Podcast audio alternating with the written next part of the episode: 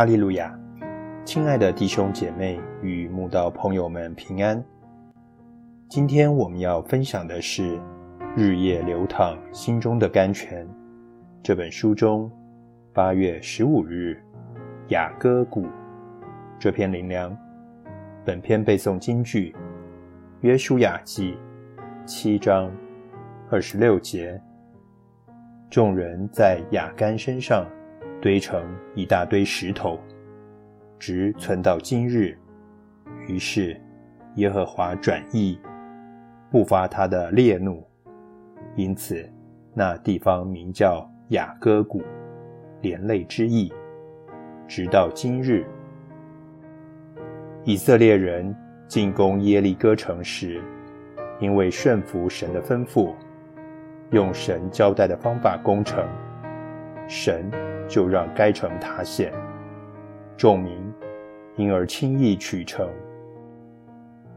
但当他们趁着战胜余威，再度攻取爱城时，却因有人没有听神的嘱咐，偷取了耶利哥城当面的财物，而让神的怒气向他们发作。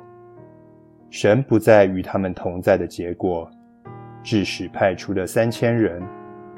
竟在爱城人面前转背逃走，而被击杀了三十六人。原本士气如虹的以色列民，就在爱城之役后，信心消化如水，不知如何是好。当约书亚求问神何竟如此，神就告诉他，是因有人违背了他的吩咐，取了当面的物。因此，在仇敌面前站立不住，只有把当面的物从中间除掉，神才会与他们同在。约书亚最后找出是犹大支派的雅干，在当面的物上犯罪，就问他：“你为什么连累我们呢？今日耶和华必叫你受连累。”于是众人就在雅各谷。用石头打死雅干，又用火焚烧他所拿取的一切财物，才让神转意，不发他的烈怒。原本宁静优雅的雅各谷，因为雅干犯罪，竟成为埋葬雅干之地。因此，雅各谷被后人称为连累之谷。但是神后来又借着何西阿先知。告诉以色列人，如果大家肯悔改除罪，神就与他们同在，让雅各谷成为指望之门。